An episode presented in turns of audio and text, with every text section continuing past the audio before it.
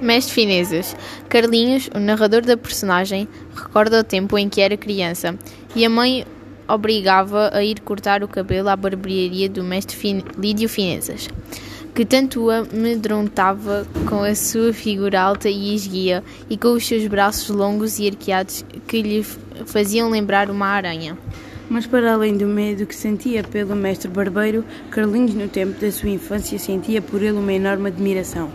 Esta resultava da sua brilhante condição do ator amador e da arte com que tocava violino. A sensibilidade artística de mestre Finezas encontrava eco na personalidade de Carlinhos, enquanto criança em desenvolvimento.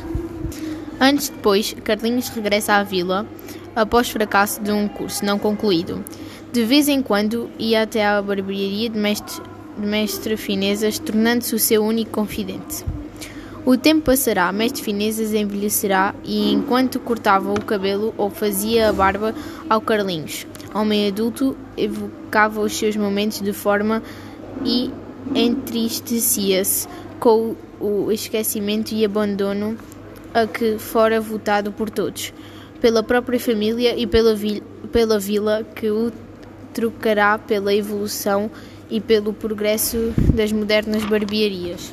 Entre os dois desaponta uma enorme complicidade. Uma vez que ambos se sentem falhados na concretização dos seus sonhos, Carlinhos falhará um curso e levará uma vida de ociosidade, de marasmo que não o preenchia. Mestre Finezas, por sua vez, não concretizará o seu sonho partir mundo fora e ser reconhecido como um grande ator de teatro.